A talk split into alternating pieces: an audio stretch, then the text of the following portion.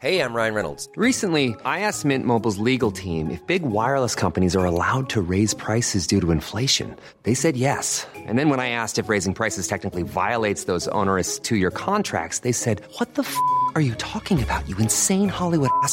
F- So to recap, we're cutting the price of Mint Unlimited from $30 a month to just $15 a month. Give it a try at mintmobile.com slash switch. $45 upfront for three months plus taxes and fees. Promo rate for new customers for limited time. Unlimited more than 40 gigabytes per month. Slows. Full terms at mintmobile.com. Hey, it's Danny Pellegrino from Everything Iconic.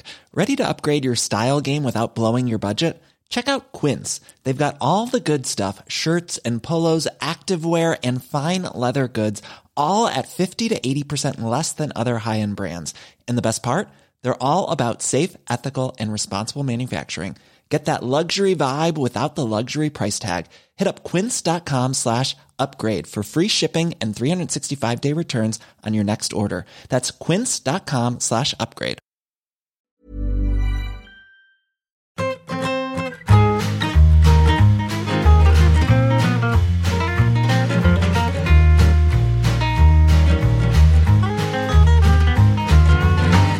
Estuve en Barcelona el otro día, en el querido estadio Stage Front, ¿se dice? ¿Cómo? Stage Front, Cornellà el Prat. Stage Y front. estuvimos básicamente haciendo lobby. Lo vi haciendo perico. lobby. Lobby perico en pos de conseguir que, que el recuerdo de Sarria en el Mundial 82 se replique, el karma aquel que mantenemos se replique en el Mundial 2030. ¿2030 es? Sí, 2030. 2030. Pero vais a ser sede porque no- creo que no reúne la- el aforo mínimo, ¿no? Yo creo que sí, ¿no? 40.500 espectadores. Ah, 40.500 son. Sí, Pensaba que estaba un poquito por debajo, sí. ¿no? Entonces Sí, sí, sí. puede ser, claro. sí, sí, sí. Yo creo que son 10 sedes.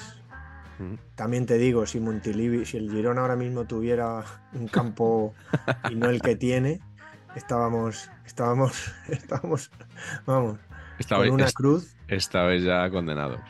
Y no te digo yo que no hagan algunos, algunos poderes fácticos, no hagan lo imposible porque sean las dos sedes, el No Camp, o sea, el Camp Nou, perdón, y Montjuic.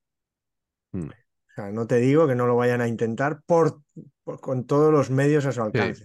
Sí, sí, Mm. podría que ser no esté incluso en, la, en, en la- en el, en, el, en el articulado de la ley de amnistía. Algo de eso. No, no nos metamos en esos terrenos que luego No, no, no, no. la gente dice vais a hablar de política, tal, nanísimo, no sé. El pacto. El pacto puede ser ese. Pero estamos ahí intentando. Yo creo que hay 10, que hay 10, dicen 10, 11 sedes, eh, probablemente sean 10. Una está en juego en pugna con Marruecos. Y yo considero que pensando que el Valencia no tiene todavía estadio, aunque parece ser que lo va a terminar, que el Sevilla y el Betis al final va a ser el estadio olímpico, por no, ¿sabes? Por aquello de no dárselo ni a uno ni a otro Ya. eh, y que, bueno, las alternativas, el, parece que el del Athletic y el de la Real están, y ahí entraría el del Español.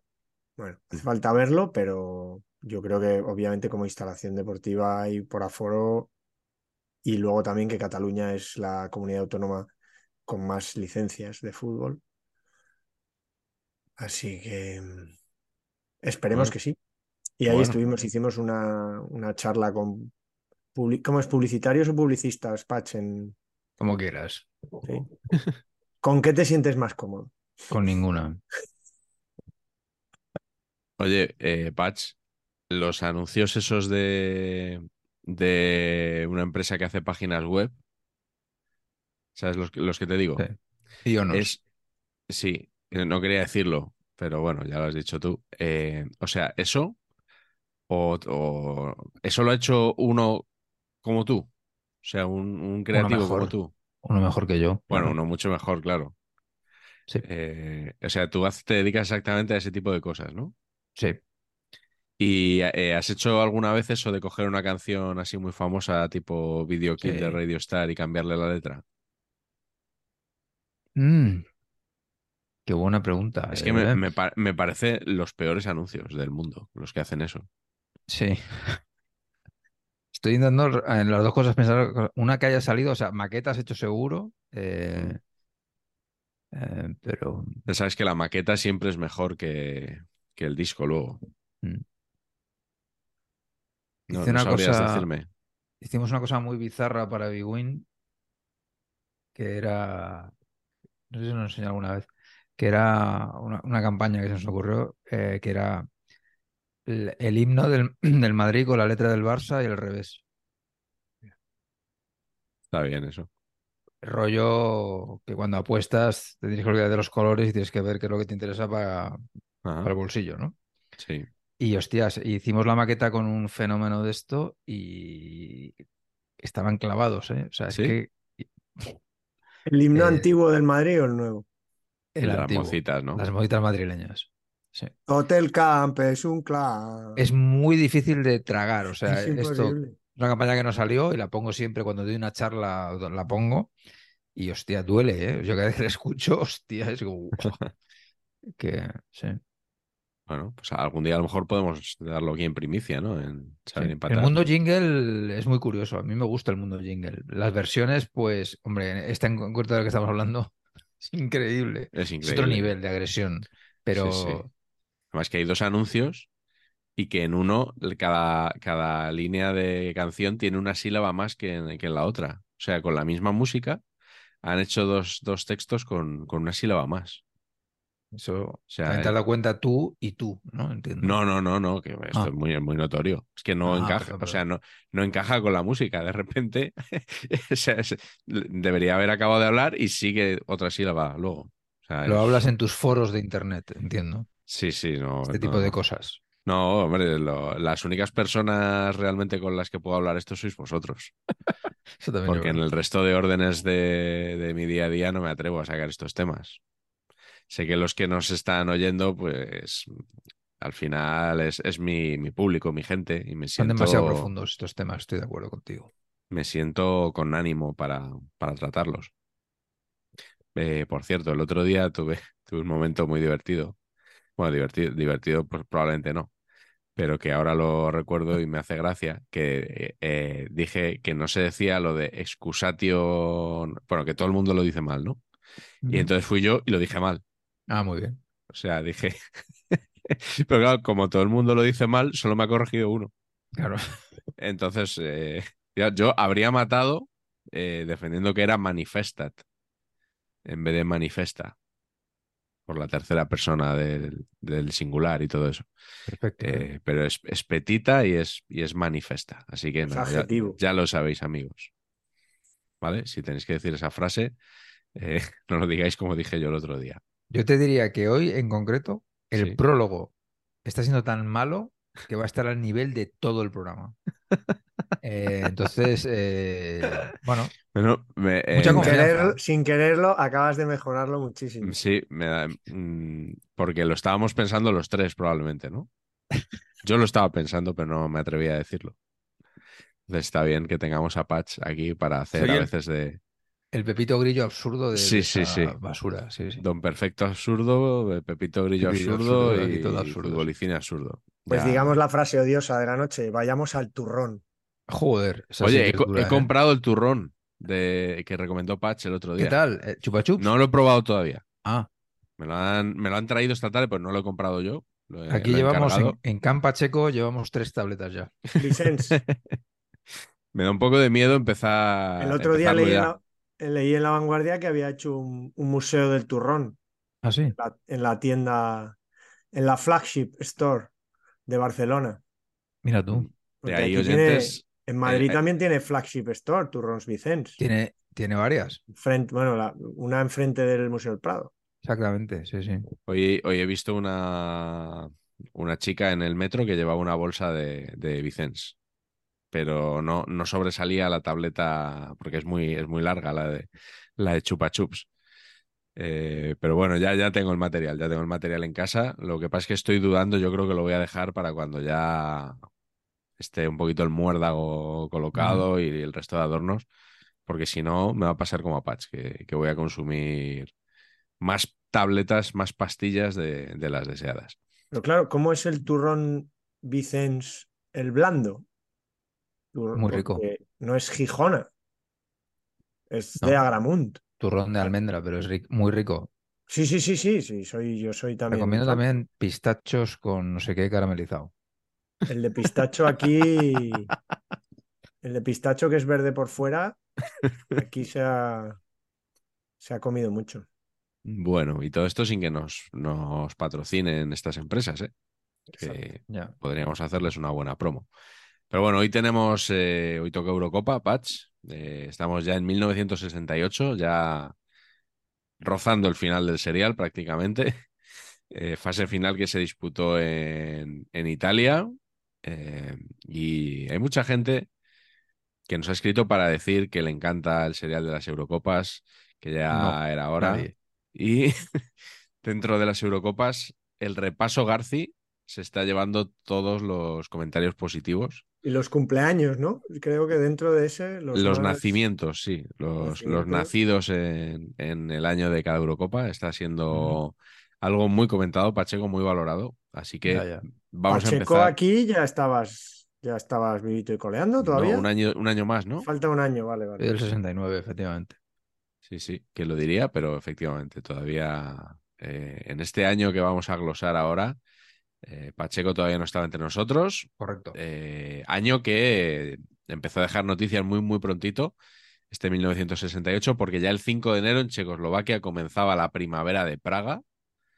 Eh, bueno, estamos hablando del año del mayo francés, ¿verdad? De, que se inició en marzo, pero culminó luego dos meses más tarde con manifestaciones, huelgas, ocupaciones, esa revolución universitaria, posterior huelga general y algunas consignas como la imaginación al poder. Y no sé si también Patch hace el amor y no la guerra, que es, es una muy tuya, ¿no? Muy mía. Sí, un poco tu estilo, ¿no? Eres un Sí. Muy Mr. Wonderful. Sí, realidad. bueno, no, no, no era lo que quería decir exactamente, pero, pero bueno. Eh, en Paraguay, el dictador Stroessner es reelegido como presidente en unas elecciones fraudulentas. En China, Mao, que no sé si ese tiene algo que ver con el dueño del, del español, no es, no es el mismo, ¿no? No, Mao pues- es el consejero delegado. El consejero delegado, perdón. Eh, bueno, pues este otro Mao ordenó que los jóvenes educados en la ciudad se reeducaran en el campo y dio comienzo el movimiento Subamos a las montañas y bajemos a los pueblos. Realmente, eh, Pacheco, un claim muy, muy notable, Muy a favor. muy, muy notable. Sí, sí. Eh, en Nueva York se inaugura el Madison Square Garden, el cuarto. Sabéis que ahí en ese terreno ha habido, ha habido unos cuantos. Bueno, pues este es el, es el actual. El 4 de abril en Memphis, Tennessee, es asesinado Martin Luther King cuando se preparaba para liderar una marcha. Y dos meses más tarde, en Los Ángeles, asesinan de un disparo a Robert Kennedy, cinco años después del magnicidio que acabó con su hermano John. Ese año en Estados Unidos también hay elecciones presidenciales, es lo bueno de, las Eurocopas, que coinciden con las elecciones de Estados Unidos y nos permite recordar también quién ganó en aquella ocasión. Fue el candidato republicano Richard Nixon, que eh, se impuso al demócrata Hubert Humphrey. En Londres, esta es la gran noticia del año, Patch. España gana por primera vez el Festival de la Canción de Eurovisión con el tema La, La, La, interpretado por Masiel, que entiendo que, que has cantado y no sé si bailado muchísimas veces. Es correcto, ¿no? Ambas. Eh, el 26 de agosto, esta te va a gustar mucho también, los, eh, los Beatles en Londres lanzan su canción Hey Jude. Y en noviembre, todo muy madridista porque lanzan el álbum blanco. También los, los cuatro de Liverpool. Philip K. Publica Sueñan los androides con ovejas eléctricas, que es el libro en el que se basó años después la película Blade Runner. Eh, en el cine se estrenan 2001, Una Odisea del Espacio de Stanley Kubrick, que desde aquí digo ya que es una paliza importante de película.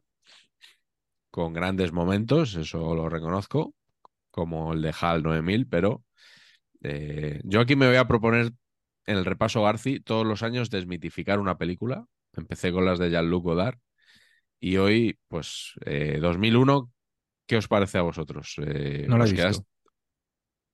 ¿No la has visto? Me da tal pereza que no lo he visto. Bueno, te- pues con razón. Vaya, Carleto seguro que la defiende. Sí, sí. Es abrumadora, pero, pero es extraordinaria. Yo es que esas películas que no hay que entender, sino que hay que sentir, No, pues me dan toda la pereza del mundo que y más. tampoco, tampoco está entre mis 10, eh, ni entre mis 100 probablemente, pero en- de- entre esas yo siempre elijo, o sea, ¿no? Lo que, lo que me gusta a mí, no lo que Bueno. se supone que es mejor. Eh, pero es una, mara- es una grandiosa película. Mm. Bueno, lo mejor casi es que, aparte de la música de Así habló Zaratustra, fue que dio lugar a, a los programas especiales del Monolito, ¿no? De Polvo de Estrellas. Ahí sí. Cada verano, ¿verdad? Tocaba, tocaba el Monolito. Bueno, más estrenos de este año. El Guateque de Blake Edwards, esta sí me gusta, especialmente El Camarero. Eh, el planeta de los simios de Franklin J. Schaffner con Charlton Heston, hasta que llegó su hora de Sergio Leone. La extraña pareja, que no sé quién Hasta que llegó su hora, que era será una vuelta el West, ¿no? Érase una vez en el oeste. Ah, sí, cambiaron el título, título mm, bueno, más de, ¿no? Mucho mejor y mucho... mejor en España, como siempre. Siempre que se cambie un título es, es para mejor en, en España. Eh, por ejemplo, La Semilla del Diablo, que también se estrenó este año. El título spoiler por antonomasia de, de Roman Polanski. La extraña pareja, decía, de, con Lemon y Matau. Eh, y el Oscar a la mejor película se lo llevó En el calor de la noche, dirigida por Norman Jewison. En deportes, Grant Hill se proclama campeón del mundo de Fórmula 1, el, el padre de Damon Hill para los de mi generación. En Ciudad de México se inauguran los Juegos Olímpicos, los de invierno fueron en Grenoble, o como se pronuncie. El Manchester United gana su primera Copa de Europa al ganar en la final 4-1 al Benfica. Eh, y luego pierden la Intercontinental ante Estudiantes de La Plata, que se corona campeón del mundo. Solo he seleccionado un fallecido de este año, que es Yuri Gagarin.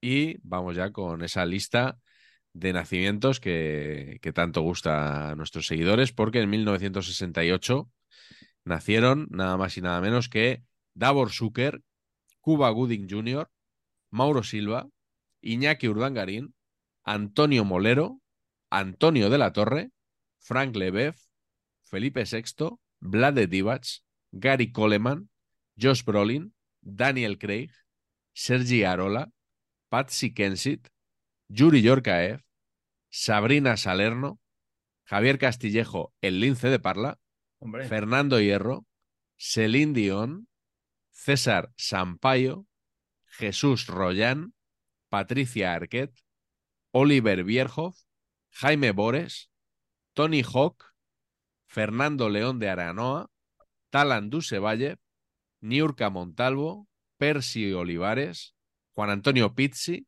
Ana Duato, Paolo Maldini, Chayanne, Gary Payton, Robert Korzeniowski, Stefan Effenberg, Russell Latapi, Marine Le Pen, Colin McRae, Antonio Benarribo, Javier Ortega Smith, Marcel Desailly, Andreas Herzog, Big Daddy Kane, Taimi Chapé, Santi Millán, Mark Anthony, Tito Villanova, Tony Kukoc, Will Smith, Naomi Watts, Nadia Calviño, Tom York, Svonimir Boban, Hugh Jackman, Matthew Letizier, Didier Deschamps, Vanilla Ice, Alberto San Juan, Aitana Sánchez Gijón, Irina Privalova, Antonio Peñalver, Lucy Liu, Brendan Fraser, Mario Basler y Alejandro Sanz.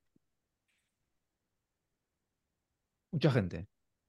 Mucha gente. Se, se confirma que en Gente el mucha. 68 nació gente. Gente mucha, personas pocas. Normal que suba la población mundial, ¿no? Si na- si nació toda esta gente. Eh, seguro que la, la pirámide esa está en, en aquel año está, está bollante. Bueno, repaso Garci del año 68, Carleto, en el que se disputa, por supuesto, la tercera Eurocopa, o yo no sé si se sigue llamando esto Henri Delané o, o el Eurocopa, o cómo, si- cómo se llama esto ya. El trofeo siempre se llamó Trofeo Henri Delonné, pero Sí. aquí en esta Eurocopa de 1968, que se celebra en Italia, esto es lo sorprendente, eh, no se determinó qué sede sería con mucho tiempo, sino que de entre los cuatro semifinalistas, uno organizaría la, la fase final. Sí. O sea que hasta que no hubo semifinalistas, no se supo que sería Italia en este caso, ¿no? Ahí se escogió Italia. Por primera vez, tres sedes, despliegue total. Bueno, Hasta, ahora habíamos visto en, en Francia, París y Marsella, en, Ma- en España, Madrid y Barcelona. Aquí es Florencia, Nápoles y Roma. Tremendo para los Sí, sí. mismos cuatro partidos, es decir, las dos semifinales, la final del tercer y cuarto puesto. Se iba a disputar entre el 5 y el 8 de junio, pero fue la Eurocopa más larga hasta el momento, por algo que después nos desvelará seguramente Miguel, que pasó en la final. Y como decías, hay un cambio de denominación, pasa de ser la, vamos a decir, Copa Europea de Naciones, European Nation- Nations Cup, a ser la a ser un auténtico, por fin, European Championship, es decir, un campeonato de Europa. Y, y se puede decir también que en realidad, más poéticamente, este es el último torneo de fútbol que veremos exclusivamente en blanco y negro. Prácticamente no hay, no hay ni siquiera fotos en color, hay demasiadas. Lo veremos también cuando veamos las camisetas. Eh, este también es el último gran torneo en el que no hay ni cambios ni tarjetas. Eh, ha pasado por ser siempre el Mundial 70, en donde hubo primero tarjetas y cambios, y no es exacto, es, sí que es como trofeo organizado por la FIFA, pero en los Juegos Olímpicos de México 68, ahí ya empezó a haber tanto tarjetas como cambios. Eso ya lo contaremos en el serial de los Juegos Olímpicos, ¿eh? Tampoco nos adelantemos. Eso para el año que viene. Los Juegos Olímpicos hay que decir que no vamos a hacer mucho hincapié porque fueron posteriores, no fueron demasiado de verano, fueron en octubre los Juegos de México. Sí. Eh, y en esta Eurocopa, otra de las novedades es que por fin aparecen los famosos grupos, eso que ahora tanto, tanta pereza nos da probablemente. Mm. Por primera vez no hay eliminatorias que hubo en las anteriores, no hubo eh, casi eliminatorias de 16 avos de final, octavos. Aquí directamente empezó a haber grupos de cuatro, excepto uno. De todos los países que en aquel momento había en Europa, el único que no se apuntó al torneo fue Islandia, o sea que el éxito esto con- tiraba para arriba. Coincidía con algo a Islandia, ¿no? Es un no parar Que no exactamente. se apuntó. Y, y esas son un poquito las, las novedades de esta, de esta competición, que tiene, sin embargo, dos novedades que yo creo que le tocará comentar a Patch porque son más de- de- del ámbito estético, de, lo, Sí. de lo- de lo estético y moral. Y yo creo que Ah, ahí él, perfecto. Y que si no se él- nos duerme, o sea, Exacto. está ahí Yo jugando es con el zoom de la, está jugando con el zoom de la cámara y yo creo que es hora ya de, de que te lo tomes un poco en serio, Patch. ¿Os acordáis que os he dicho, hostia, no me funciona la cámara y tengo que poner la del ordenador? ¿Os acordáis de eso? Sí, sí. De hace unos instantes. Es que no estaba enchufada. O sea, no estaba Ajá. conectada al ordenador. Entonces, claro, se complica bastante. Todos hemos eh, tenido alguna de esas, sí. Una vez que he conseguido, era cuestión de ajustar el encuadre perfecto, ¿no? Tan perfecto quizás como el esférico con el que se jugaba, como estaba aquí, ¿eh, Miguel? ¿Eh? Muy bien, muy bien. Vas El esférico con el que se jugó este, este campeonato tan emocionante, ¿no? Mm. Eh, para mí, este es, el- este es el esférico con el que se debería jugar todo. O sea, es este esférico. Todos los demás esféricos, eh, esto ha sido una involución absoluta. Entonces, este esférico de, de Adidas, el Adidas Telstar, o sea, para mí es el esférico por excelencia y todo lo demás, incluyendo el tango, les tengo que decir, es una mierda. Me gusta este. Salvo el balón de Mary Sports. Eso sí. Balón de Mary Sports, eso sí que era un balón. No, no, sé, no sé qué- de qué estás ¿Te hablando. acuerdas de eso, tío? Sí, Hubo un año, tío, sí, que la liga, El de la liga. el de la liga, le colaron, nunca mejor dicho, un gol, unos tíos que, que se llamaban Mary Sports y que hicieron un balón, y entonces pagaron el pastizal porque fue el balón oficial de la liga. Eran los inventores de las botas sin cordones, también gran cosa. Y el balón este, por lo que se ve, disparabas y hacía una trayectoria zigzagueante absolutamente imposible de determinar, ¿no? Entonces fue el escándalo gigantesco de cómo es posible que la Liga Española se juegue con este balón, etcétera, ¿De etcétera. qué, de qué año Era estamos una hablando? mezcla, era una mezcla de balón de Nivea y mi casa. Esto es últimos 80, ¿puede ser, Carleto? Cuando Sí, no. empieza la, Liga de Fútbol Profesional, No me prácticamente, suena- ¿no? Cuando empieza a tener potencia. No me suena nada esa historia. Con aquel logo de la LFP que era Pues yo creo que tú ya eras talludito, Miguel, voy a Sí, mirar, sí, ¿eh? sí. Sí. el balón bueno. Mary, negro y blanco. Sí, sí, vamos, vamos. Efectivamente, este le da 200.000 vueltas. Qué bien titulan, tío, en el, en el confidencial. Reconozco, ¿eh? Fly, el, el calamitoso balón de un peletero de Elche que hizo Adidas pasar por caja. Muy bien, sí, sí. 88-89, amigos. Ajá. Bueno, pues no. no Hay que decir que, que este Telstar Elast, eh, eso, pri- lo que, lo que pretendían era primar la elasticidad, porque en- enseguida, para, yo creo que para el Mundial, no sé si para el 70 o para el 74, ya lo cambiaron por el Durlast. Del Elast al Durlast, que entiendo que ya es ya no elástico, sino ya de, de dura. Maravilloso. De, Perdón. de todas formas, este balón, de estarás conmigo, Patch, que es con el que se, que- se quedaron ahí anclados en el soccer, o sea, y en los Sí. Simpson y en todo, Eh, todo donde sí, sí, sale al- en el cine algo, algo de fútbol, solo, solo son capaces de poner este tipo de balón. Para Totalmente. ellos es el balón del fútbol. Estoy de acuerdo, ¿eh? Sí, sí, sí. El tricolor, además, me parece especialmente bonito. Este. Sí. Y pero tengo que decir que voy a poner, como decía una ejecutiva de cuentas que trabajaba conmigo, voy a poner un asterístico en este momento eh, para decir que hay otro balón que también me gusta, que es el Mi Casa. O sea, yo solo trabajo Adidas Telstar y Mi Casa. Todo lo demás. En fin. Y luego también, por lo que sea, no hay cartel o, no, o el equipo de documentación capitaneado por don Juan María Alfaro no lo ha encontrado. Y, eh, pero tenemos a cambio programa Vale, oficial, Importante. ¿no? sí. Un, bueno, ¿Qué Como tal los programa? argentinos, estado de or- originalidad, ¿no? Como dicen los, efectivamente, como dicen los argentinos, se han roto el mate para hacer esto, ¿eh? Madre mía de mi vida, o sea, qué pesadilla, ¿no? Realmente cutre. Sí. Y además eh, con la bandera británica en vez de la inglesa. Esto, Y, y no muy bien hecha, ¿no? O sea, No muy, no muy bien hecha, ¿no? Parece un- más un concurso que hayan hecho en, en algunos colegios de Florencia, Roma y Nápoles, ¿no? Que algún Sí. alumno, probablemente hijo de director, no estoy, no estoy de acuerdo, ¿eh? ¿no? No, esto me suena a mí que es un original de Giorgio Laguerti, ¿no? ¿Podría ser o no? Sí, sí, ahora que lo dices veo ahí Yo- hay algún mm. trazo que me ha recordado. Ujú. Sí, sí. La silueta es muy, es muy la Huerti. Muy característica. Sí, sí. Bueno, pues no, no tenemos cartel todavía, con lo- no tenemos mascota tampoco, ¿no? nada, Seguimos en, los sepamos. mun- en, lo- en las Eurocopas. Si, e- si esa silueta a lo mejor puede valer como, como mascota. Joder, es mucho pedirle a esta silueta, ¿eh? ¿No? O sea, wow. Ese escorzo ahí de... Bueno, pues eh, si os parece, vamos a ir comentando un poquito ya la, la fase de clasificación.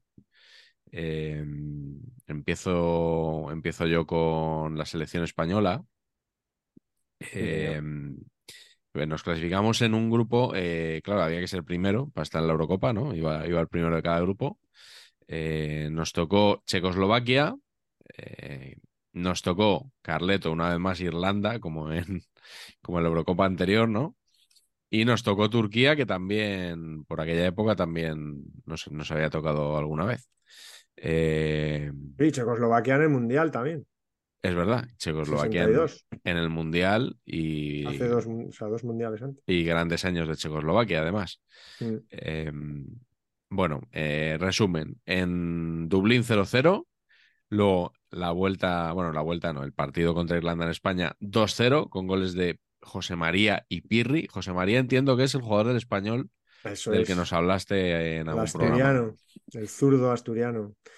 Hay que decir que es muy bonito esto de que dentro del grupo jugaban como seguido las eliminatorias. Como si fuera ida y vuelta, ¿no? Me ha, me ha gustado mucho. eh. O sea, primero jugaban contra, Che- o sea, contra Irlanda los dos, Los luego dos, contra Turquía los dos y luego contra Checoslovaquia los dos. eso es. Luego contra, contra Turquía fue 0-0 en el Alisa Millén y 2-0 en San Mamés, con goles de Gento y de Grosso, que pese a su apellido no era internacional italiano, sino que era Ramón Moreno Grosso, ¿no?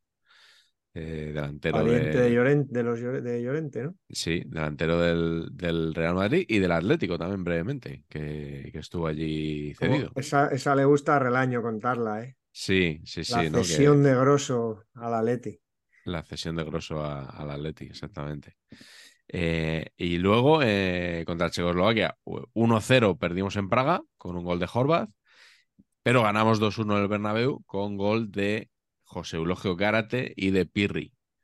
Eh, no, no Pirri Mori, o sea, José Martínez Pirri. el- Presidente de, de el, el honor. nuevo presidente de honor de, Exactamente. del Real Madrid, el de la laureada de Ciudadanos y Cárgoles, para, para entendernos.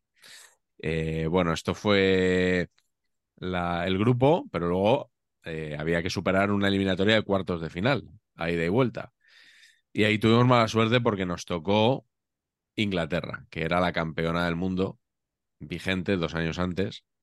De aquella manera, pero campeona del mundo y era un equipazo. En Wembley nos ganaron 1-0 con un gol de Bobby Charlton. Y luego en el Bernabéu, es verdad que Amancio consiguió nivelar la eliminatoria, pero luego eh, Peters y Hunter le dieron la vuelta. Y voy a, voy a leer lo- los jugadores que tenía España en aquella eliminatoria contra Inglaterra. En Domingo Wembley, sa- Almaña de Mister, ¿no? eh, estaba Domingo Balmaña, Sí. Completamente Eh, de acuerdo, José María. que, al, al que, que yo no sabía que, que es Domenech Balmaña, ¿no? Pero, Domenech. pero siempre García le llamaba Domingo Balmaña. Don Bueno, Domingo. claro, y, y Don Domingo Balmaña. José María y, y- y- y 40 años de franquismo también. Bueno, claro, al final iba todo de la mano, ¿no? Bueno, eh, Sadurní, Iñaki Sáez, Canós, Pirri, Gallego, Zoco, Poli, Amancio, Ansola, Grosso y Claramunt. Eh, que si no me equivoco es el padre de María José Claramunt, ¿no? El que, la que fue directora de la selección hace, hace unos años. Y en la vuelta, eh, Sadurní, Iñaki Gallego, Canós, Pirri, Zoco, Rifé, Amancio, Grosso, Velázquez y Gento. Esa fue la, la alineación de España. Yo creo, Carleto, que España ha tenido, ¿no? ha tenido selecciones mejores que esta, ¿no? Para empezar, eh, que no sé por qué no jugaba Iriba, ¿no? Sí, No sé si estaba, como de suplente, estaba de suplente. Estaba de suplente, no sé si. Curioso, ¿no? Pero, o sea, Sí. mi Sí. portero del Barça de aquella época. Eh, había, había en, en el partido de España había un suplente por equipo, que eran los porteros, Iribar y Stepney. Pues sí, curioso. Yo he estado leyendo alguna cosilla de esa eliminatoria con, con Inglaterra, que encima era campeona del mundo. Me ha hecho gracia una cosa. Eh, era la Inglaterra de Alf Ramsey, ¿no? El mister, que todavía duró en el Mundial 70. Y, y al parecer llevó, llevó por primera vez a, a- a tres jugadores, a Hunter del Leeds, a Peter Osgood, que os acordaréis del, del- Chelsea. del Chelsea así muy guapete, que se le, se le atribuyó un romance con Raquel Welch, y un tal Hollins, también del Chelsea. Y, y es muy gracioso leyendo aquí cositas sobre eso en, el, en este libro que editó futbolconv.com en España en la Eurocopa. Madre mía, fútbol Esto- con V. Eso era una web Sí. que había en, los, en De la las prehistoria primeras de webs, Internet. ¿no? Sí, Sí, sí. sí. Fue, por cierto, publicidad del español. Una publicidad verdad, bastante es verdad. mítica Es verdad, en la sí, sí. camiseta. Sí, sí, sí.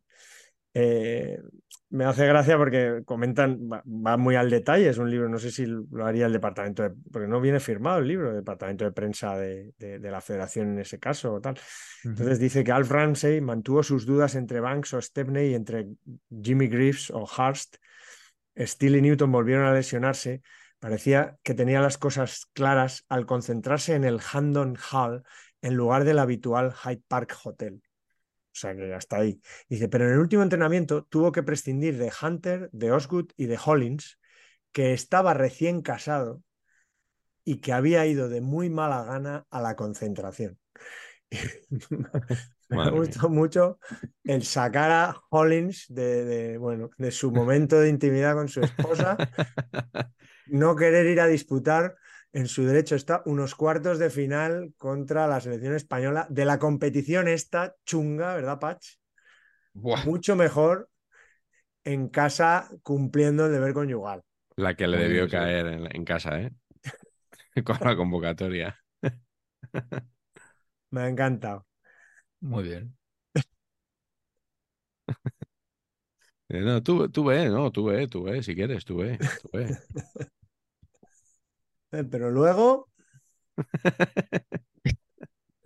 ya es mayorcito, ya es mayorcito para saber claro, lo que tienes que hacer. Tú sabrás.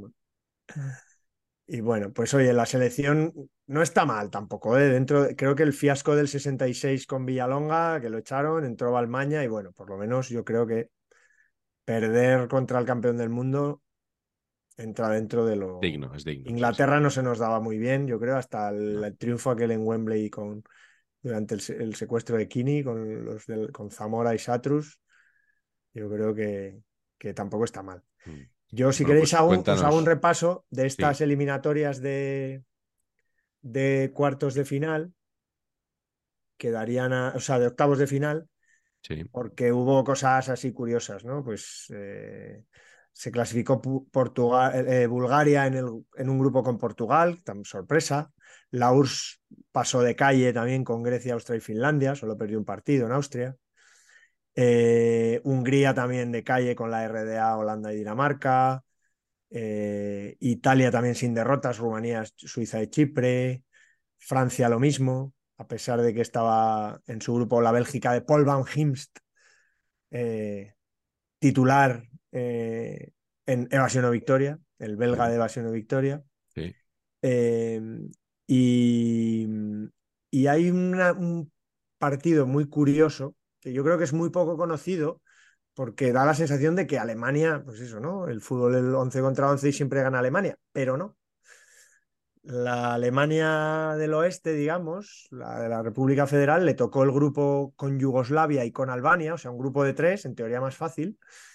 Eh, perdió 1-0 con Yugoslavia eh, allí, pero luego, pero luego tenía opciones en el último partido, si ganaba y tenía que jugar en, en, Albania. ¿no? El estadio, por cierto, luego lo volveremos a comentar, pero el estadio de Tirana se llama, ojo, Estadio Kemal Estafa. Kemal, Kemal Estafa. Estafa. Pues allí eh, le metieron a la. Claro, para los. Estadio, estadio Willy Baladés. era un partido clave. Estafa y bueno, sabéis, de una, un país dentro de las, de las eh, regímenes del este, uno de los más cerrados, ¿no? Eh, Enver Hoxha era el, el, el, dictador, vamos a decir, que no queremos hablar de política. Eh, entonces, en vez de publicidad en los estadios, que por ejemplo en Yugoslavia ya había y tal, pero en este país nada, les pusieron lemas de estos soviéticos por todo el campo. Eh, larga vida al Comité Central del Partido Comunista de Albanés, uh -huh. defender la tierra es una obligación patriótica, gloria al marxismo-leninismo, todo eso. Y no sé si del susto o no, pero Alemania solo pudo empatar a cero. Y con ese empate le pasó Yugoslavia. Y eso pasa por ser uno de, los, de las páginas negras de la historia del, del fútbol alemán, no haber sido capaces. Le metieron 6-0 en la ida, con cuatro goles ya, ya andaba por ahí Torpedo Miller, pero en la vuelta fueron incapaces y con ese 1-0 que le había metido Yugoslavia, pues, pues se clasificó la siempre competitiva Yugoslavia. Sí, para está, cuartos, está en todas Yugoslavia, ¿eh? en estas Eurocopas. Para cuartos de final. Hey there, it's Michelle Norris. I'm host of a podcast called Your Mama's Kitchen. When I travel, I'm usually looking for a way to find a taste of home when I'm not at home. And one of the things I love to do when I am at home is entertain. And Airbnb allows me to do that. When I was in California recently, I rented a house that had a great kitchen. And when we were sitting around the table, we were all thinking, we're in someone else's house. Someone could be in all of our homes as well. If you have a home, but you're not always at home, you have an Airbnb. Your home might be worth more than you think. Find out how much at airbnb.com/slash host. Están Eso en es. todas. Eh, fue muy bonito también que uno de los grupos que hicieron eh, se lo. Ah, bueno, esta es muy O buena. sea, se lo, se lo, se lo medio inventaron porque dijeron, vamos a ver, ya que los ingleses juegan todos los años Los el British. Home Championship, el torneo ese de los británicos que juegan Inglaterra, Escocia, Gales e Irlanda del Norte, vamos a hacer que eso ya sea clasificatorio. ¿Qué pasa? Que eso me encanta. No sé si sabéis por qué en el 5 y 6 naciones de rugby no hay ida y vuelta, solo juegan, Mm. digamos, un partido donde y cada año van cambiando, o no lo sé muy bien, por qué juegan en casa de uno Mm. O en casa de Sí, otro, no, no hay ida y vueltas. exacto, juegan cinco partidos en seis naciones y donde La Europa toque. League fue así. El, el grupo verdad. de la Europa League fue así hace algunos años. Pues el home, el British Home Championship era así, o sea, hacían muy poquitos partidos, solo una ida. Y como, eh, como era anual, la UEFA decidió coger el British Home Championship del 67 y el British Home Championship del 68, juntarlos y con eso dar un equipo que se clasificaba para cuartos de final. Pacheco, ¿qué te parece la solución? Bueno, impecable. Un acierto más de la dirigencia, ¿no? Al final, Como la, la Copa del Rey de baloncesto, que van los, los mejores de la liga, pues van a la Copa de baloncesto, ¿no? y el In-Season Tournament de la NBA, nuevo este Ah, año. es Ah, verdad es que ahí han hecho Copa del, Copa del Rey Es muy curioso el sistema. ¿Qué, consiste eso? Bueno, pues que para evitar lo que pasaba, eh, bueno, sigue pasando, pero menos, eh, está bien jugado, que los primeros partidos de la temporada, son 82 partidos de temporada, hasta- y luego los playoffs. Los primeros partidos de la temporada, pues un poquito de aquella manera, ¿no? Pues han inventado una cosa que estos primeros partidos de temporada valen para jugar una fase final de una especie de Copa del Rey de baloncesto a mitad de temporada. Entonces han dividido todos los equipos en sus conferencias y eso, y juegan entre ellos y al final pues pasan, ¿no? Entonces, claro, de repente un partido que era anodino, pues se ha vuelto medio importante porque podrías clasificarte para el In-Season Tournament, no sé cuántito. Es curioso. Y hay un campeón de la In-Season Tournament. Claro, claro, claro. Lo habrá. O sea, ¿Y ah, es ahora en diciembre o así? no, no, no, ahora es la clasificación. No sé Eh. cuándo es la final, pero es después de. Yo creo que es después del All-Star. Y les dan no- pasta no- o les dan Sí, sí, pasta para todos y y, un draft o algo así. y el honor, el honor draft, del, ¿no? del torneo. campeón. Sí, sí. Bueno, Qué bueno. eh, ¿Se juega en la cartuja la, la final también? Es muy posible que la tengan ya reservada. claro. La cartuja de Iowa o algo así, ¿no? Habrá, habrá. Habrá algo por ahí. Sí. Eh, bueno, pues eh, Patch, cuéntanos tú alguna historieta de, de la Eurocopa. eh. Este lo, está con- desastre. lo está contando todo Carleto y te veo poco participativo, sinceramente. No, es que no le, no le interesa ni a ellos. eh, la- o sea, de los que estaban jugando les interesaba esto. Y a los del balón de oro, pues tampoco. Venga, El balón de oro, eh, que contamos creo que hace un par de Eurocopas, que este año fue una fumada importante, ¿no? Porque lo ganó un jugador que, que no había hecho, no, no había, no tenía hitos así como reseñables en la temporada, ¿no? Nada. Florian Albert este, que debe ser un maquinón, tío. O sea, porque este, Sí, le ¿No? llamaban, le llamaban la maquinona. es claro, es Allí que en tenía, Hungría, ¿no? sí. Tiraba de fama, no sé, porque está Florian Albert, luego Bobby Charlton, todo bien, Jimmy Johnston, mitiquísimo. ¿Se acuerdan nuestros amables eh, televidentes el concepto de que este fue el que le atizaron y dio 28.000 vueltas de campana el día aquel del Atleti en, en Glasgow? Sí, que, que Este había sido le- campeón de Europa el año anterior con el, con el Celtic. Correcto. Correcto. Y luego, claro, pues dices tú, ¿quién juega la final aquí? Italia y Yugoslavia, ¿no? Pues Mazzola el 10 y Svedan Sevinac el 17. Pues no sé, tío, o sea, Digamos que no contaba mucho la Eurocopa para el Balón de Oro, ¿no? la Eurocopa se la sopla absolutamente. eh, cosa que igual creo que me parece bien, eh, honestamente. Sí. A cambio está Igor Chislenko, el gran jugador del Dinamo de Moscú en el puesto número 9. Hombre, Chislenko. Sí. Madre mía. Pues eh, yo no sé si esto habla peor de la Eurocopa o del Balón de Oro de, De de los aquellos dos. años, ¿no? De los dos, yo creo que de los dos. Pero bueno, eh, parece que todavía no, no tenía un, un gran prestigio. Eh, Ojo, ojo, que luego hablaremos también que anda, que hasta que no la cosa no se ha puesto un poco más, vamos a decir, seria, pero bueno, eh, la bota de oro, acordaos de la que nos, las que nos metían por ahí los sí, países Los del este. Sí, sí, claro. eh, sí. Los Dorin Mateusz de la vida, que nos contaban que habían metido 73 goles en la liga regular polaca, húngara, en el inciso. eslovaca, rumana, búlgara. Vamos, yo creo que les contaban por tres o algo así. Mm.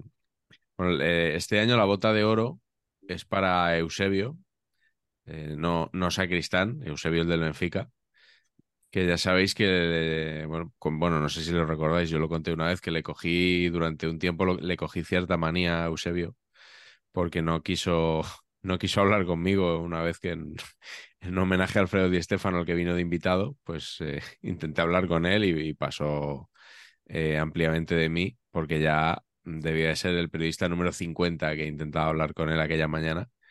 Y bueno, yo en aquel momento me, me sentó un poco mal, pero bueno, se lo, se lo perdoné porque probablemente llevaba razón y lo comprendí con el tiempo. El caso es que Eusebio fue uno de los fiascos de, que también hay que hablar de esto, ¿no? De los Sí. fiascos de, de aquella Eurocopa, porque ya digo que fue eh, eh, bota de oro ese año, máximo goleador de la Copa de Europa, eh, cuya final, como hemos dicho, jugó contra el Manchester United del Benfica. Eh, pero es que eh, Portugal, que, venía con él como estrella, al final eh, segunda en el, grupo con Bulgaria, que es verdad que una Bulgaria muy solvente, con cuatro victorias y dos empates, eh, pero también estaba Suecia y Noruega, que, que bueno, eh, creo que era un grupo para que Portugal estuviera por lo menos en, en cuartos de final, aunque es verdad, Carleto, que había la selección búlgara, luego fue finalista de, de los Juegos Olímpicos. que, es. Bueno, ya insisto que no quiero reventar el, el serial, eh, pero tenía, tenía uno de estos jugadores, uno de estos Dorin Mateu de la vida, ¿no? Bulgaria. Sí, sí, tenía. Ay, ¿cómo se Ahora se me, se me ha ido. Sekov. Este. Sekov. No, Sekov. no es checo, no es checo. Petar Sekov. Sekov. Sí. Petar Sekov. Que sí, que sí. Que... Del, CSK, del CSK de Sofía. Eso es. Este fue Eh, bota de oro un año después, Exacto.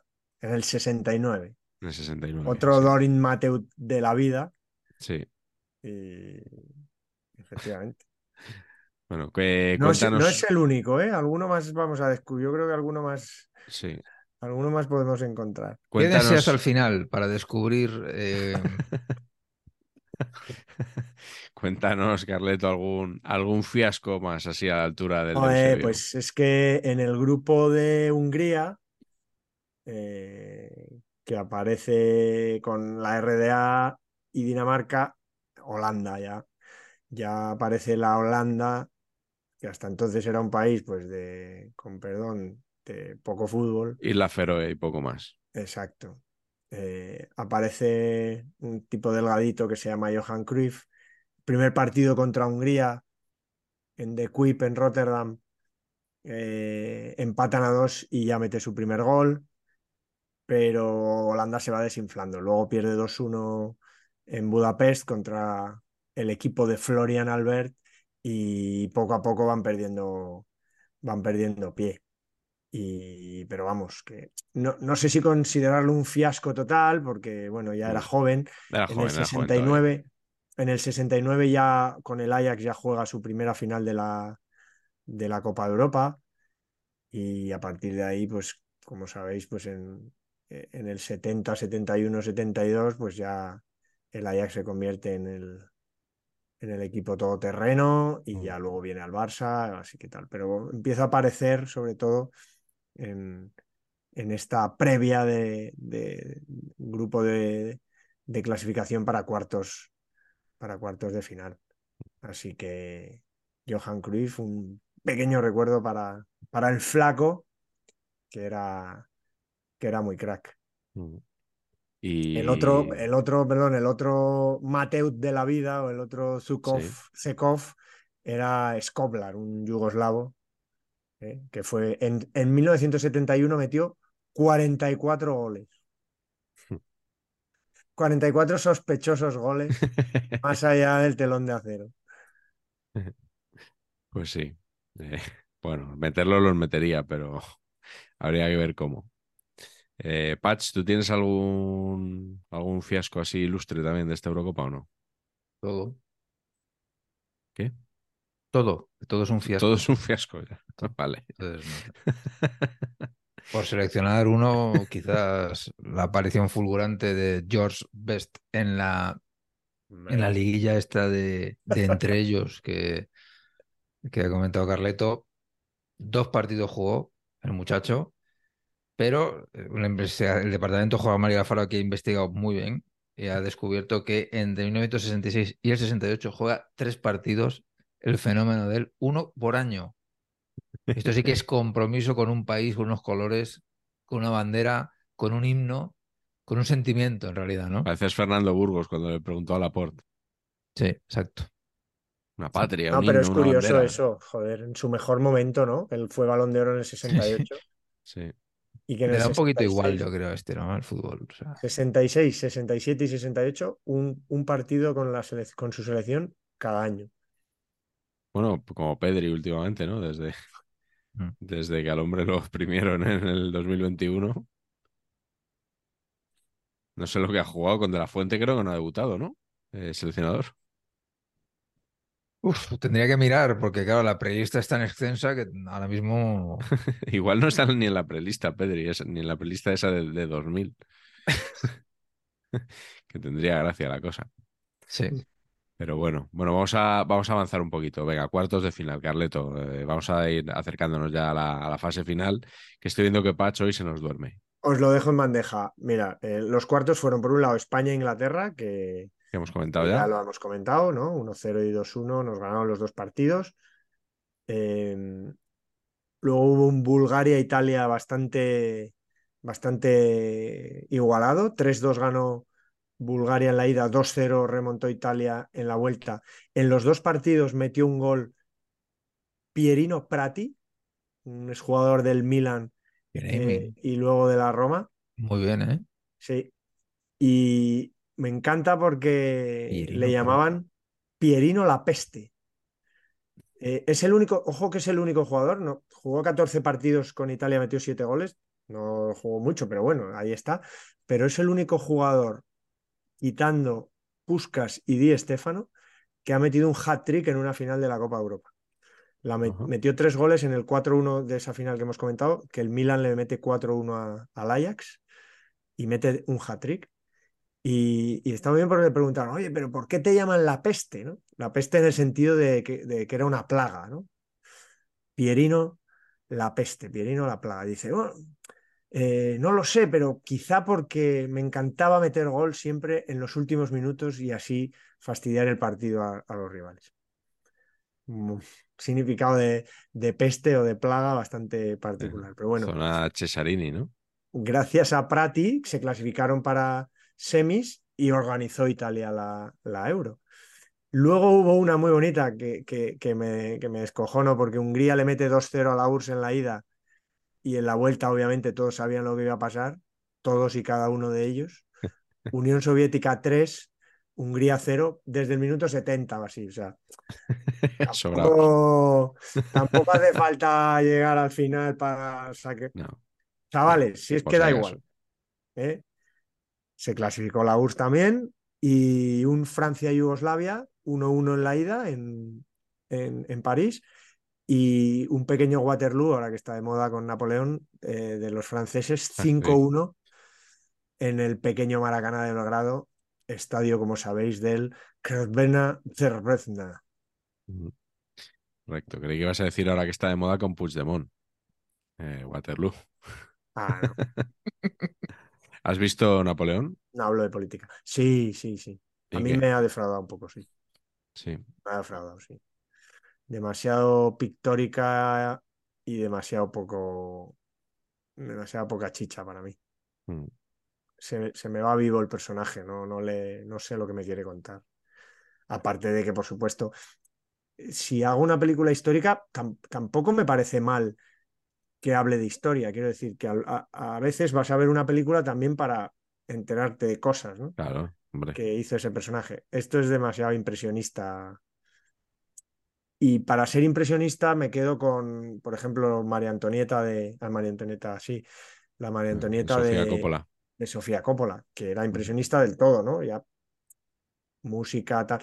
Esto sí, pero no. Dos horas cuarenta. En fin. Bueno, pues sí, sí, no, para eso haber hecho una película bélica cualquiera, ¿no? Si vas a ver una peli de Napoleón, pues lo que quieres es, es conocer un poquito más eh, ese personaje, seguramente. Pero bueno, Eh, en fin, eh, vamos a las semifinales. Eh, Patch, eh, ¿qué, qué pasó por ahí? Pues un espectáculo, o sea, S- Sin igual, ¿no? sin precedentes. Eh, bueno, seguramente estamos eh, asistiendo a los inicios del fútbol champán, ¿no? O sea, eh, madre mía, colega. Fútbol Chianti. Es que, que me da hasta pereza leer los resultados, macho. Como... Italia, URSS. Ay, Dios, se me ha caído el teléfono. Italia, URSS 0-0, mis queridos amigos. Y Sí. en buen sistema que propongo recuperar y olvidarnos por fin del mundo prórrogas insoportables, goles de oro y penales, el mundo moneda al aire, Sí. va el señor Giacinto Facchetti y pide cruz y tacatá. Y he leído, tío, que lo que hicieron el sorteo en el. Yo me imagino, me imaginaba que esto lo habrían hecho en el campo, pero no, lo hicieron en el vestuario. Ah, sí. Es como, ¿no? Y, y A lo- a me la vista imagino de un todo el tío- mundo, ¿no? a un tío saliendo corriendo ahí al campo diciendo, ha ganado Italia. No, o sea, ¿cómo se hace? Es que no entiendo. O sea, no, la gente se fue y sin saber quién había ganado, no entiendo. No entiendo, te lo juro. No sé. Con Pizarrín. Bueno, Un Pizarrín. Total, que se consiguió este, este pase a la final, sin duda, porque la URSS contaba con la baja de Chislenko. Entonces, claro, era too much sobreponerse a Tis acontecimiento. Y en la otra, en la otra semifinal, Yugoslavia 1, Inglaterra 0, gol de Zajic. Zajic, me suena a mí que jugó este en el Cosmos o por ahí, o sea, en ese momento. Este creo que era un maquinón importantísimo. sí, sí, este es un jugador histórico de- del fútbol yugoslavo, ¿eh? Maquinón tremendo. Sí. Eh, Lo del Cosmos, lo del Cosmos no lo sabía, ¿eh? Si es verdad. no, no, no, no, no, en el Cosmos no. Quiero decir, cuando el Cosmos era el Cosmos, él, él jugaba en Estados Unidos, creo, Ah, pero vale. no, pero no en el Cosmos. Vale, vale. Sí, no lo sé. Bueno, me o me lo invento. Pero que era un, un maquinón este chico. Y, y aquí lo que pasó, tío, es que esto, es, esto lo he leído, es increíble. Primero, colegiado don José María Ortiz de Mendívil, que Sí. el tío echó a Alan Mullery de Inglaterra, primera vez en mm, 400 y pico partidos que echaban a un jugador de la selección inglesa. Nunca ningún jugador de la selección inglesa había sido expulsado y tuvo que venir Ortiz de Mendívil a liar la parda. Al parecer, creo que le metió una hostia a uno bastante eso, que estaba harto de que le pegaran patadas. Eso no está aprobado. ¿Y cómo sería? No, que algo he leído. Porque Alan Mullery dice lo que dicen todos siempre. Jugué más de 700 partidos, metí más de 100 goles y solo me recuerdan la expulsión en la Euro 68. Pues así es, amigos. Eh, eh, Patch Dragan Sajic, eh, hasta donde yo puedo consultar en Wikipedia, jugó en el Estrella Roja de Belgrado casi toda su carrera, salvo dos años de un paréntesis en el Bastia. Hostia, pues entonces estoy confundiendo con otro yugoslavo. Mm, creo que sí. Sí. Fue ser. balón de bronce Mm. en el ses- un año, des- o sea, este mismo año, balón de bronce. Y bueno, luego la, la final, decía antes Carleto que, la, que es la fase final más larga vivida hasta ahora de la Eurocopa, porque iba a ser tan, iba a tener la misma duración que las anteriores, pero queridos amigos, hubo partido de desempate. Ya sabéis que en aquella época no había prórrogas ni penaltis y cuando una final se empataba había que repetirla. Le pasó al Atlético de Madrid también unos años después eh, contra el Bayern y, bueno, normalmente se cumplió también aquello de que el equipo que fuerza el desempate sale reforzado moralmente y en este caso, después de un primer asalto en el que empataron a uno eh, con goles de, de Sajic precisamente para Yugoslavia, empató luego Domenghini en, en bueno, a 10 minutos del final, cuando Yugoslavia ya casi se veía campeona. Eh, pues esto fue un 8 de junio y dos días después, el 10 de junio, también en el Olímpico de Roma, con arbitraje pacheco de José María Ortiz de Mendívil. Luego no debió de hacerlo mal. Eh, es como Sandor Pool, lo hizo bien eh, en el España-Italia del 94 y le dieron la final del Mundial 94. Pues con arbitraje del señor José María Ortiz de Mendívil, la selección italiana consiguió su primera Eurocopa, tiene dos, eh, contando la, la última, la de 2020, eh, con goles de Riva y de Anastasi. Bueno, Riva, eh, Gigi Riva, uno de los, de los jugadores más icónicos en la historia del, del fútbol italiano, además con eh, una característica que a mí me encanta, que es que eh, hizo toda su carrera prácticamente, menos, menos sus inicios, en el Cagliari, que era un equipo, eh, bueno, que no, no es uno de los grandes, evidentemente, ¿no? Aunque, aunque, ganó, aunque ganó títulos con el Cagliari y, y, y bueno, y jugó luego en aquellos años el juego contra el Atlético de Madrid también, eh, como nos contaba Filippo Ricci en, en su día, ¿no? Por aquella época. Pero bueno, eh, jugador, jugador emblemático. No sé si queréis añadir algo más de, de la final, de estos jugadores, Carleto. Maravillosa, maravillosa Eurocopa. Una Gigi más, Riva. una más. El gol de Gigi Riva fue clave. Uno de mis futbolistas. ¿Cómo es? Futbolistas eh, que, a los que nunca viste jugar favorito. Sí. Posible. Best Footballer Universo. Eso es. Bueno, pues eh, vamos a, a abrir nuestro capítulo obligado de naming, como, como en cada programa. Venga, Patch, aquí es donde tienes que lucirte de verdad. Eh, ¿qué nombres hay por ahí eh, que te gustan? Aparte de ese estadio que mal estafa, que, que nos ha encantado de Tirana. Sí, que mal estafa es un clásico. Yo voy a empezar con, la, con el equipo de investigación, porque ustedes están a la tontería del juego del naming y la sonoridad y la gracia y tal, Sí. y yo estaba investigando, A ver. investigando. Y he descubierto que hay dos padres y un tío en esta fase final de la Eurocopa. Habrá más, ¿no? Puede ser. Pero de descendencia conocida, dos padres Ah. y un tío, Vale. que son, está en Francia el padre de Jorkev, Yuri, Jean, nacido este año, como hemos dicho en el repaso Garci. pues estaba el hombre ahí celebrando y posiblemente... Tacatá. Muy importante por su pasado futbolístico hispano, el padre de Paunovic, Ajá. Que recordarán ustedes que fue en director técnico del Logroñés durante una breve, una breve etapa con un bigotazo eh, muy impresionante. Sí. Pues, Yorkaev nació en marzo, por cierto, o sea que O sea que un poquito... tenía unos meses cuando su padre jugó el torneo. encargado, ¿no? Y luego también en Bulgaria el tío de Penev, Dimitar. Dimitar, efectivamente. Entonces, eh, bueno, pues eh, yo creo que aca- acabo de hacer el programa, ¿no? O sea,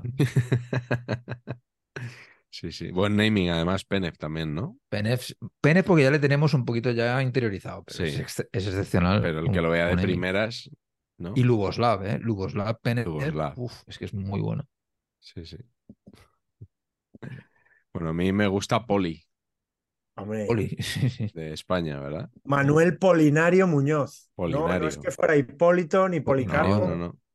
Manuel Polinario Muñoz. Hombre, Sí. ex Perico De- también, ¿no? delantero poco goleador, pues, de esa, esa raza, ¿no? De meter, Me gustan mucho es- los, los delanteros poco goleadores. Sí. de meter, joder, jugó 15 años y no pasaba de cuatro goles casi nunca, tres, cuatro goles. Y es One Hit Wonder, o sea, está aquí Mm. porque jugó la ida de esa eliminatoria con Inglaterra. Eh, Poli. Eh, en Mm. el Valencia muchos años y en el español. Por También cierto, ahora que, ahora que dices, perdona Carleto, ahora que dices lo del Valencia, confirmar que eh, no sé si ha sido en Evox o en YouTube, creo que en Evox, un aficionado del Valencia nos ha confirmado que se pronuncia Baldo, no Waldo. Es Baldo. Que lo Eh, dejamos ahí en duda en el anterior programa. Mm.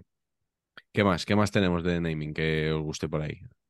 eh, Bueno, tenemos, tenemos un mítico como es Ivica Osim, hombre, ¿no? En su etapa de jugador, Muy bueno. luego, Luego luego entrenador, técnico. nuevo entrenador. Mm, En Yugoslavia había uno que no es el Pantelic, que luego era el del Mundial 82, pero al parecer hay una tradición de Pantelic. Sí, Era un nombre que, que me, que me fascinaba de pequeño. Pues aquí también había. El, el portero de Yugoslavia era Pantelic también. Pantelic, no sé si por rollo pantera y tal, pero me, me- me- siempre me sonó muy bien, ¿no? Patch, ¿no me, me la das esa? De que Pantelic Hombre, es- de, de- de atrapar, ¿no? De... Sí, sí, sí. Sí, sí. Eso es indudable. como el Grapas. O sea, El es lo Grapas. mismo que el Grapas del otro día. El grapa- es el grapa, sí, sí. Bueno, estaba Bishovets por ahí, que luego fue también seleccionador, ¿no? De varias, de Rusias varias. Hemos comentado a Pierino Patri, ¿no? Pierino La Peste. Eh, me encanta de, de Suiza su, su variable, ahora soy medio francés, ahora soy medio alemán, ¿no? Y te puedes encontrar desde René Pierre Canton a Karl Odermatt, jugando en el mismo equipo, ¿no? Eso hemos comentado también Paul Van Himst, que es un nombrazo, un nombrazo tremendo. Es el extraordinario. Y de, yo de Portugal me quedo con Custodio Pinto. Custodio Pinto es muy bueno. Custodio Pinto. Es que. Custodio. eh, Custodio ¿Habéis es visto, muy- ¿Habéis visto un vídeo de un jovencísimo Cristiano Ronaldo marcando un gol en un amistoso, creo contra un equipo español, y el locutor le llama Custodio? Dice gol de ¿Custodio? Gol de, no, de gol de custodio. Ah, joder. Bien. Sí. Pues custodio. Que por la voz parece Felipe del Campo, pero creo que no es Felipe del Campo. Pero no estoy seguro. No sé. Sí, sí, que busquen, que busquen, los que no lo conozcan, que busquen ese, ese gol en, en, vid- en YouTube o en redes sociales, que tiene gracia ver a, ver a Cristiano Ronaldo y que, que el- cuando no lo ha conocido y que un locutor le llame, le llame por otro nombre. Pero bueno, pues nada, Masters, of, más. Masters en, of Naming. en eh, Rumanía hay un Mircea Dridea muy bonito, muy de Fleista Fleista. Y, y un Ion Ionescu.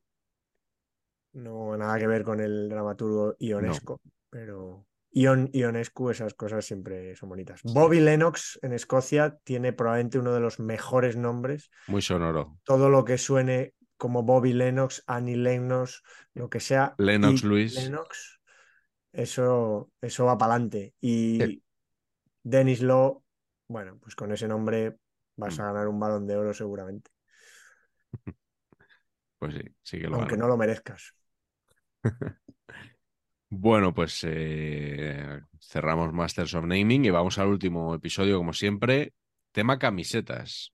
Eh, eh, Está la cosa complicada, sobre todo por lo que os he dicho. Es el último, mucho país del este, mucho país tipo.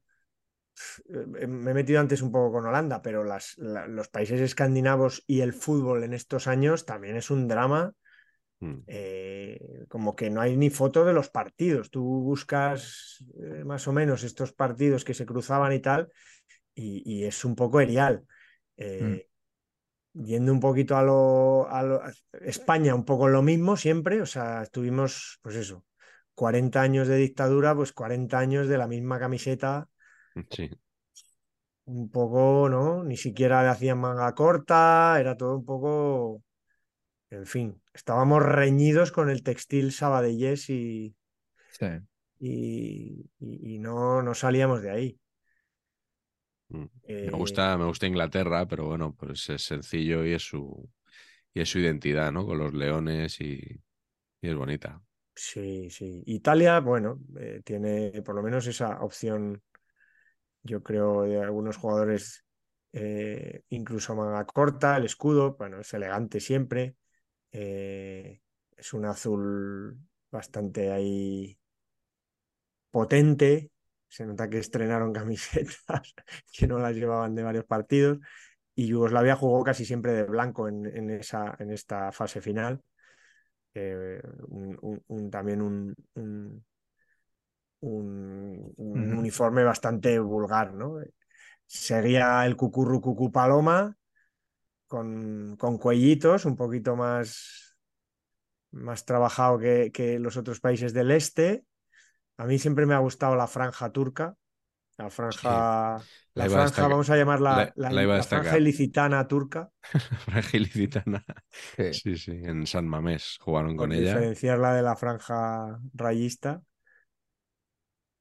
que- Y Holanda empezaba a tener camisetas, jugó contra la DDR, que también muy chulo la mezcla siempre de escudo, de escudo de, de sindicato profesional más DDR, siempre muy bien, pero ya os digo que había poco color. Y, y- y está bien la- el contraste entre ese partido que os he comentado de, de Alemania y Albania, porque Albania parece el Real Mallorca del año 30, unas equipaciones ciertamente lamentables, de, de- de antiguas son bonitas, y Alemania un poco la que sería la, la- la equipación del Mundial 70.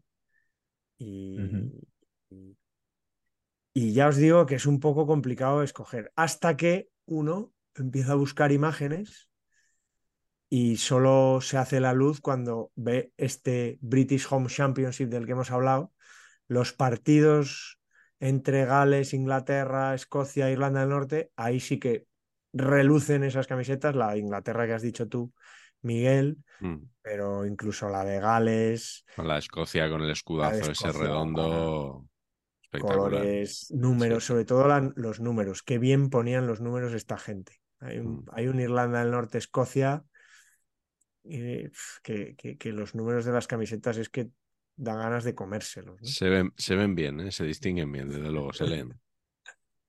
Muy chulos. Y, y ese George Best con el escudo de Irlanda del Norte, no bordado en la camiseta, sino bordado en un pedazo de tela blanca que a su vez bordaban en la camiseta.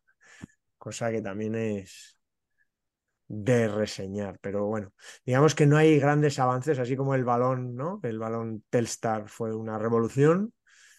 En las equipaciones, esta, esta Euro se quedó un poquito enquistada hasta que lleguen los años 70 y, y venga un poco más de modernidad al fútbol. Bueno, pues nada, la próxima Eurocopa será también ya en los años 70. Eso A ver si se empieza a notar un poquito ya con, con Patch, en el repaso Garci, ya Patch, ya cosas que igual te suenan, ¿no? De haberlas Claro. vivido de Ya haber niño. vivido con tres años, pues mm, tengo muchos Claro. recuerdos. Carleto y a mí todavía nos falta, nos falta un poquito Claro. todavía para, para controlar un poco, ¿no? Eso es. Pero Por cierto, muy guapo, eso es de- de- no me acordaba. Gordon Banks siempre de amarillo chillón. amarillo, sí. Porteros de amarillo chillón, porteros ingleses o porteros británicos de amarillo chillón. mm, Es Mm. una tradición muy bella. Sí. Eh, la- Las camisetas de portero en la actualidad eh, no tienen ninguna personalidad, ¿no? Se ha perdido mucho ahí, mucho, mucho, mucho. Pero es verdad, yo que no soy Mm. muy, no me fijo mucho en el textil como ustedes, Se ha perdido, se ha perdido. pero es que no, no ves. Las no- del, Sabéis que las del español, ahora además a cada, a cada equipo que llega, imitando un- de, un de una forma un poco, sí, pero no, un poco cutre, porque yo habría puesto, con perdón, una estatua de Ricardo Zamora detrás de la portería del campo del español y punto. Igual que los del Atleti pusieron un busto de Pichichi, a alguien se le ocurrió un día y lo puso, a ver si eso ya estaba en 1914 cuando jugaba Pichichi. No, llega un día, uno se lo inventa, se pone y ya está. Pues esto igual, pero aquí lo que hacen es que en Cono les da una camiseta con escapulada, que es como la que llevaba Zamora, del español, al portero y al, no sé si al delegado, al presidente de cada equipo que visita Cornellà del Prat. Con lo cual es un poco, con perdón, cutre, ¿no? Si quieres hacer algo bien, hazle un homenaje a Zamora, bien, como ídolo de Cornellá, ¿no? Y no ahí, no sé, no sé, perdonar, ¿eh? No, no, no, está bien porque hemos empezado el programa hablando de, de Sarriá y del español y eso y, y está bien darle estructura circular una vez más al programa, ¿no? Sí, yo creo que es bueno es lo que la gente está esperando, ¿no? Ha dicho Patch que el prólogo está siendo, estaba siendo malo. El programa, empezamos el programa aquí, ¿no? Es, eh, para bajar, y luego ya al final ya, o sea, quiero decir, está en el entresuelo derecha. ¿eh? Prólogo malo, epílogo malo y. Final a la altura. O sea, al final.